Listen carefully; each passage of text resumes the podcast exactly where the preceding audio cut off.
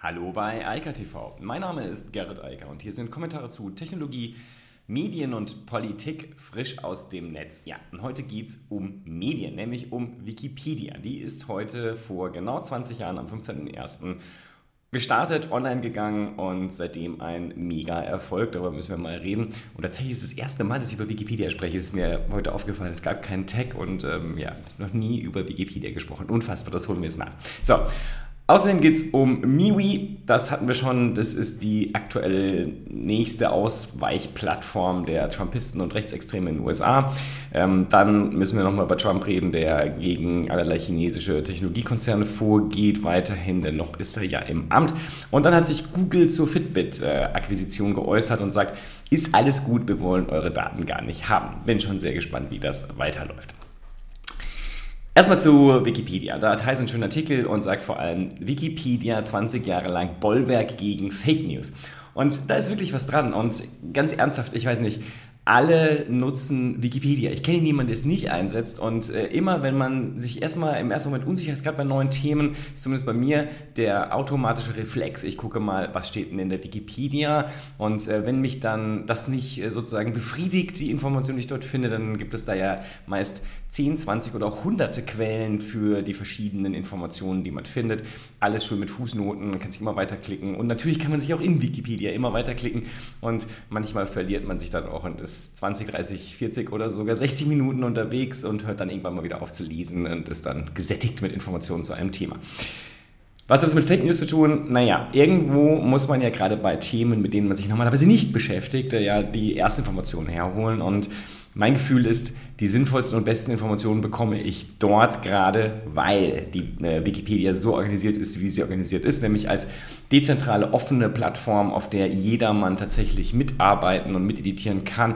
Es gibt die Versionierung des, äh, der Wiki äh, des Wikis im Hintergrund. Man kann sich also anschauen, was und wer durch wen verändert wurde. Man kann die verschiedenen Positionen auf der Diskussionsseite sehen, weil jeder Artikel eine umfangreiche äh, Diskussionsseite hat. Das ist gerade bei politischen Themen zum Beispiel extrem interessant, manchmal aber auch bei den technischen äh, Informationen. Und also die Diskussion wertvoller als die eigentliche Information. Aber ähm, insgesamt ist es einfach so, man bekommt immer sehr hochwertige Informationen. Wenn man die dann bei gewissen Themen dann nochmal gegen äh, recherchiert, dann merkt man, die Wikipedia hat schon den Punkt, den Nagel auf den Kopf getroffen und macht den Punkt so, wie er auch sein sollte. Und äh, wenn einem dann immer noch was nicht passt, kann man auch noch ein bisschen nacheditieren. Meist editiere ich aber heute höchstens noch ein paar Rechtschreibfehler, die mich stören und dann war es das auch. Äh, inhaltlich muss man sich dann schon sehr mit der Community auseinandersetzen, wenn man da etwas verändern möchte, ohne dass es sofort wieder rückgängig gemacht wird. Das ist so ein kleines Problem, was die äh, Wikipedia schon länger hat, aber sei es drum, ähm, ich, hab, ich reiße mich auch nicht darum, insofern ist das auch unproblematisch. Trotzdem steht die Wikipedia immer wieder in der Kritik und gerade wenn man auf die Wikipedia auch selbst verweist, dann kommt immer sofort, ja, aber das ist ja alles falsch, was da steht und jeder kann da irgendwas reinschreiben und das äh, stimmt dann alles gar nicht. Ja, das ist nicht wahr. Es gibt gute Studien dazu. Die Informationen der Wikipedia sind mal sehr, sehr akkurat. Sie zeigen, zeichnen den aktuellen Stand der Wissenschaft nach. Ähm, sie sind sozusagen genauso, wie man sich wünscht, dass eine Enzyklopädie funktioniert, denn sie werden auch immer wieder aktualisiert. Äh, die Welt bleibt ja nicht stehen und die allermeisten Themen entwickeln sich ja weiter und so entwickelt sich halt auch die Online-Enzyklopädie Wikipedia weiter. Und das ist sehr wertvoll, finde ich. Jedes Jahr gibt es dann auch wieder den Spendenaufruf, aber und so spende ich da auch hin. Ähm, ein guter Freund von mir, äh, liebe Grüße Martin, spendet jedes Jahr und äh, ist da sozusagen ein großer Fan. Ich muss auch sagen, ich bin ein großer Fan der Wikipedia, keine Frage, aber es gibt ja noch andere Sachen, wo man Geld hinspenden kann kann. Insofern muss sie nicht immer Wikipedia sein. Nichtsdestotrotz auf jeden Fall sehr lohnenswert, ein sehr gutes äh, Projekt. Und das Spannende ist, was ich heute, als ich den Artikel gelesen habe, ich gesagt, das gibt es jetzt seit 20 Jahren, weil mein Gefühl war, die Wikipedia gibt es schon seit den 90ern. Aber tatsächlich ist es noch eine relativ neue Kiste. Also es ist halt wirklich erst 2001 online gegangen, also eindeutig nach den 1990ern und in den 2000ern. Und ähm, ja, 15.01. werde ich mir jetzt merken, das ist der Geburtstag und äh, den kann man heute mal feiern, ist rund 20 Jahre und immer noch da, immer noch wertvoll. Und die Situation ist, glaube ich, auch so, die Wikipedia wird in Zukunft noch viel wertvoller sein. Denn wenn man sich einfach die Medienlandschaft insgesamt anschaut, und da gehört Wikipedia ja mit dazu, das sind Journalisten, die dort arbeiten letztlich. Es sind viele Leute aus dem akademischen Bereich, die auch in der Wissenschaft arbeiten und sich dort gerade mit den wissenschaftlichen Artikeln auseinandersetzen. Ich meine, wer sollte es auch sonst tun? Aber es ist halt tatsächlich Journalismus. Das ist nur eine andere Art von Journalismus, eine, der halt crowdsourced ist, wo sehr viele Leute dran mitarbeiten, wobei man da ja auch ehrlich sein muss. Die ähm, 1,99-Regel passt immer noch, die 1% Rule, also sind wahrscheinlich sogar deutlich weniger als 1% der Wikipedia-Nutzer, die auch tatsächlich mitschreiben. Aber Punkt und Fakt ist, die klassische Medienwelt, die bröselt ja gerade so munter vor sich hin. Insbesondere der Printbereich, der ja früher für wichtige Recherchen stand und auch wichtige Recherchen gemacht hat, hat immer weniger Geld, hat in den letzten Jahrzehnten, also schon seit der Privatisierung äh, des Fernsehens, also in den 80ern, immer, immer mehr Redaktionsstellen abgebaut. Der Wettbewerb wurde immer schwächer und heute ist es so, die meisten Redaktionen sind höchstens noch ein Schatten ihrer selbst, manchmal nicht mal mehr ein Schatten. Ähm, das sind nur noch zugekaufte Informationen, die halt nicht mehr den Qualitätsanspruch ähm, haben, den ich zumindest an Medien habe. Deshalb finde ich Lokalnachrichten nicht mehr gut lesbar. Es tut immer ein bisschen weh, wenn man sich das so anguckt. Ähm, natürlich gibt es noch Ausnahmen, also gerade bei den überregionalen äh, Titeln, da funktioniert das schon noch ganz gut.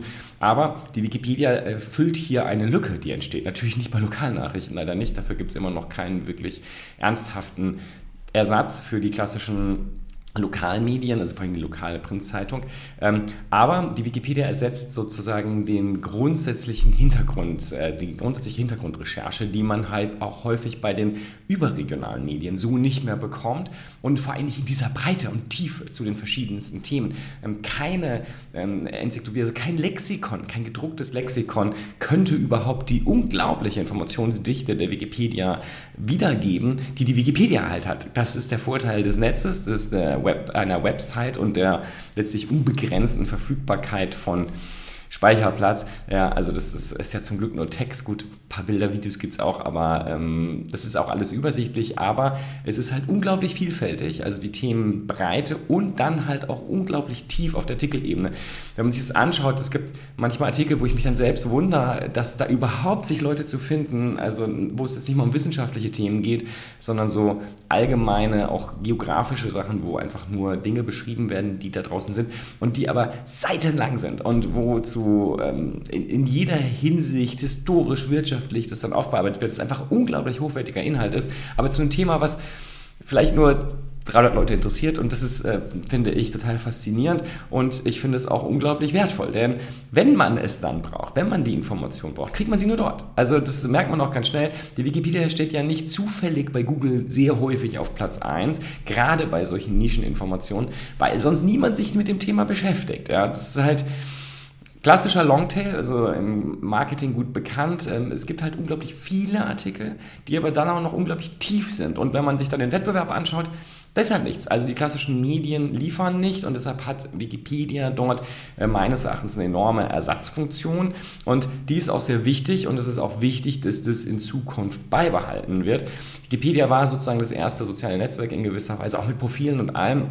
Und ähm, man muss einfach sehen, Sie ist immer noch relativ jung, sie ist unabhängig, finanziert halt ausschließlich über Spenden, ähm, über die Wikimedia Foundation in den USA, also eine Non-Profit-Organisation und ich glaube, wir werden davon noch viel mehr brauchen. Ähm, ich denke, dass der, die Medienlandschaft, zu der ich die Wikipedia ganz sicher mit dazu ordne, ähm, dass die sich auch mehr in diese Richtung bewegen wird. Wir werden halt das haben, wo wir crowdgesourceten Journalismus haben, plus auch noch crowdgesourcete Finanzierung.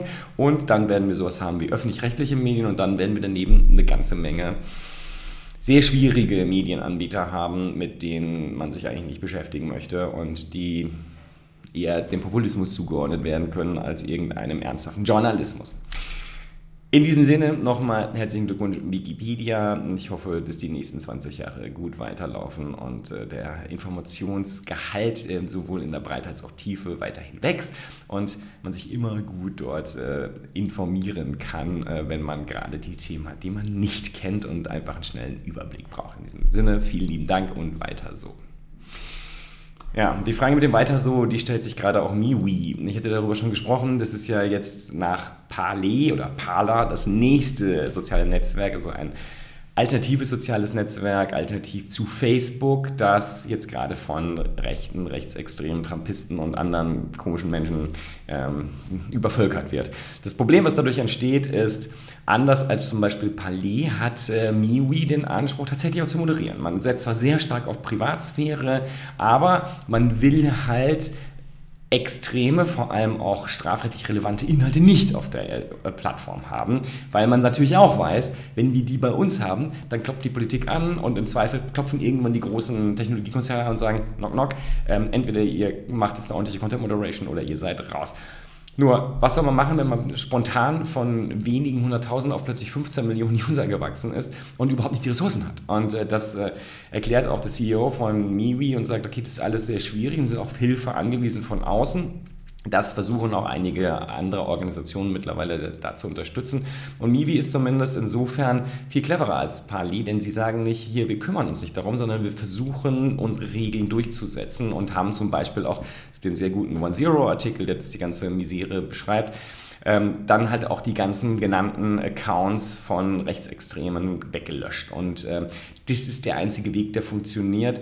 Ähm, wer asozial ist, also einfach außerhalb der Gesellschaft steht, der gehört auch nicht auf ein soziales Netzwerk. Und äh, deshalb müssen sich die sozialen Netzwerke darum kümmern, weil sonst wird ihnen der Boden unter den Füßen weggezogen. Das heißt, dann kommt relativ schnell die äh, Sperre im App Store und dann halt irgendwann auch die Sperre bei den Hostern. Und ähm, das ist nicht schön, aber Freiheit hat nichts damit zu tun, ähm, auf einmal machen zu dürfen, was man will, sondern äh, Freiheit bedeutet, dass man im Rahmen dessen, was die Gesellschaft so glaubt, was vernünftig ist, äh, sich bewegen kann. Und das ist in den westlichen Demokratien sehr, sehr, sehr viel. Aber der Aufruf zu Gewalt zum Beispiel, der gehört ganz sicher nicht dazu. Und äh, der Aufruf zu allerlei Straftaten etc. genauso wenig. Und insofern, da müssen die sozialen Netzwerke sich mit beschäftigen. Und ich habe auch das Gefühl, ich glaube, bei Facebook, Twitter und so weiter, da knallen momentan die Korken, würde ich sagen, ein Glück mit mit den ganz Extremen haben wir jetzt nichts mehr zu tun. Die sind jetzt irgendwo da draußen in irgendwelchen anderen äh, kleinen Netzwerken.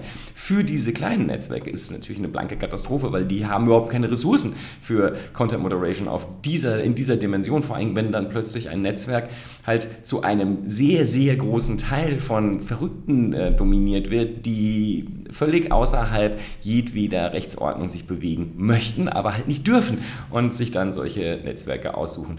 Ich bin jedenfalls sehr gespannt, wie das weitergeht. Ich glaube, das ist ein Riesenproblem für diese kleinen Apps. Ich habe das gestern schon gesagt. Ähm, es sieht nicht gut aus, weil die brauchen dann jedenfalls sehr viel Unterstützung von außen und ich hoffe, dass äh, sie diese auch erfahren von anderen, die genau sich damit beschäftigen mit Rechtsextremismus und Terrorismus und ähnlichen Themen und sie dabei unterstützen, diese Leute dann wieder rauszufiltern und äh, dann können sich auch die Behörden damit beschäftigen, denn da gehören diese Leute hin.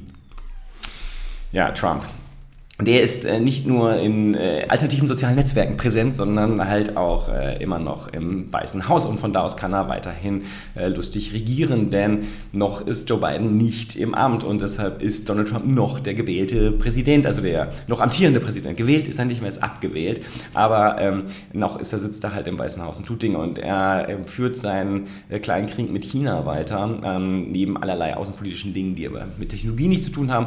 Und jetzt hat er als nächstes einmal mehr, äh, ich glaube, neun äh, äh, Firmen auf eine Blacklist gesetzt äh, für US, also gegen dass keine US-Importe dort stattfinden. Unter anderem auch Xiaomi, also den Mobilfunkanbieter, den Smartphone-Produzenten. Das wird eine ganze Menge Leute nicht so sehr freuen. Und äh, das ist halt echt schwierig, was da gerade läuft. Gut, ich denke, all diese ähm, direkten Anweisungen können durch Biden relativ schnell wieder zurückgenommen werden. Aber ich glaube, Joe Biden wird in den ersten Wochen und Monaten seiner Amtszeit ähm, sehr viel erstmal alles wieder rückgängig machen müssen. Aber vielleicht geht es ja auch relativ schnell. Wir brauchen nur gucken, was alles da ist. Und ich hoffe, sein Team bereitet das vor und äh, entsorgt dann all diese Probleme. Denn das Einzige, was Trump momentan macht, ist, er versucht, verbrannte Erde zu hinterlassen, äh, die es äh, Biden halt noch schwerer macht, dann in sein Amt hineinzukommen. Aber ich hoffe mal, dass die Demokraten und das Team von Biden schlau genug ist, das relativ schnell zu entsorgen, was äh, Trump da gerade versucht, ein Porzellan zu zerbrechen. Und ich glaube, dass auch in China und in vielen anderen Ländern, die im Moment von Trump halt direkt angegangen werden, klar ist, wohin der Hase läuft und dass das Thema bald ein Ende findet und man sich dann wieder wieder vernünftig und normal äh, miteinander an einen Tisch setzen kann, unterhalten kann und dann auch zu vernünftigen Regelungen kommt, die uns allen dann am Ende des Tages entgegenkommen. Google hat einen interessanten, interessanten Blogpost gemacht. Das ist ja, also Google hatte schon vor ein ähm, paar Monaten Fitbit gekauft, ich habe kurz berichtet. Ähm, und jetzt haben sie einen Blogpost gemacht, in dem sie explizit sagen, keine Sorge, eure Daten werden weiterhin geschützt und wir werden die nicht zusammenführen. Das ist natürlich im Moment, wenn man an WhatsApp und Facebook denkt, das ist so eine Botschaft, wo man denkt, warum sagen die das jetzt eigentlich so laut? Weil das hat WhatsApp auch schon mal, also Facebook damals gesagt, als sie für WhatsApp gekauft haben, gesagt, nein, nein, nein, die WhatsApp-Daten bleiben immer schön bei WhatsApp, wenn niemals zu Facebook kommen, keine davon. Alles ist gut, Privatsphäre wird weiterhin geachtet. Und dieser Blogpost klingt für mich so ein bisschen ulkig, weil Google sagt so, nein, nein, nein, wir wollen nur die Technologie, die Nutzer, die Daten, das interessiert uns alles nicht. Und das ist halt bei einem Fitness-Tracker schon interessant, dass Google das sagt, äh, denn ich glaube, die Technologie ist jetzt nicht das Problem. Die konnte man sich auch anderweitig äh, besorgen. Ähm, die große Nutzerschaft von, ich glaube, über 30 Millionen Fitbit-Usern und deren äh, Gesundheitsdaten. Das ist natürlich sehr spannend, denn der Gesundheitsmarkt ist, äh, wie ein paar Mal gesagt und habe ich auch ähm, in meiner Prognose für dieses Jahr gesagt, der Megamarkt der Zukunft und gerade die Verschmelzung von allerlei Technologie-Tracking-Systemen ähm, und aber auch immer ja, interessanteren Auswertung und Analyseverfahren für diese Technologien, das ist das, was in den nächsten Monaten und Jahren ganz sicher, äh, ganz sicher ein sehr, sehr großer Markt werden wird. Es ist schon ein großer Markt, aber der wird einfach noch viel größer werden. Die Gesellschaften, gerade im Westen, werden immer älter und äh, deshalb ist es halt sehr, sehr spannend, diesen, dieser alternden und dieser alten Gesellschaft entsprechende Technologien zu verkaufen, die ihnen ermöglicht, fitter zu bleiben. Und insofern, dieser Blogpost klingt ein bisschen ulkig. Aber okay, wir werden sehen, wie Google das handhabt. Ähm, Google ist nicht Facebook, aber Google hat auch häufiger Probleme mit Daten. Insofern gucken wir mal, wie sie es hinbekommen, die Integration von Fitbit und wie das dann in Zukunft weitergeht. Sie haben sich jetzt jedenfalls klar committed und gesagt, nein, nein, wir wollen keine Daten hier übernehmen und die bleiben schön bei Fitbit und alles bleibt getrennt. Wir werden sehen und ähm, ich hoffe, dass es äh, unter dem Strich für die Gesundheit, zuträglich ist. In diesem Sinne, ich wünsche eine weiterhin schöne Woche, vor allem ein schönes Wochenende und äh, dann hören wir uns am Montag wieder. Bis dann. Ciao, ciao. Das war Eika TV frisch aus dem Netz. Unter eika.tv findet sich der Livestream auf YouTube. Via eika.media können weiterführende Links abgerufen werden. Und auf eika.digital gibt es eine Vielzahl von Kontaktmöglichkeiten.